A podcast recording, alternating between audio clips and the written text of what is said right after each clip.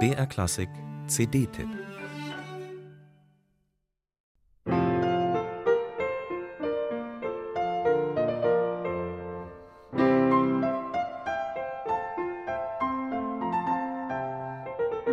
Wer kennt das nicht?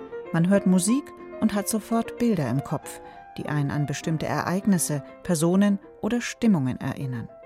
Das Gedächtnis, vor allem das Emotionale, scheint mit unserem Gehör mehr verbunden zu sein als mit dem Sehsinn.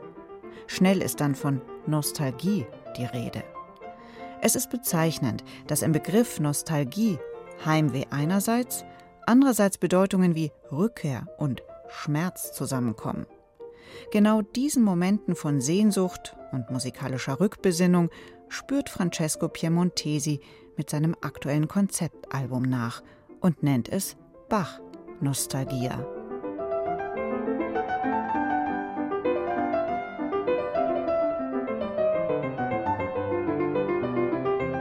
Piemontesi präsentiert Originalwerke von Bach neben Transkriptionen und von Bach inspirierten Stücken von Ferruccio Bosoni, Wilhelm Kempf und Maximilian Schnaus.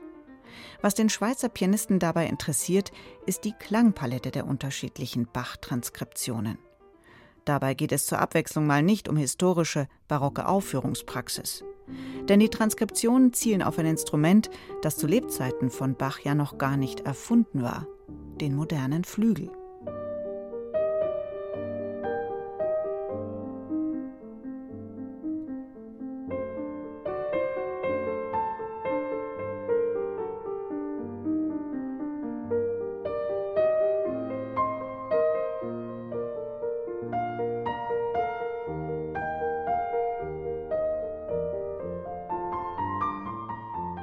Schlicht und doch sehr einfühlsam spielt Francesco Piemontesi die elegante, kantabile Transkription aus Bachs Flötensonate von Wilhelm Kempf.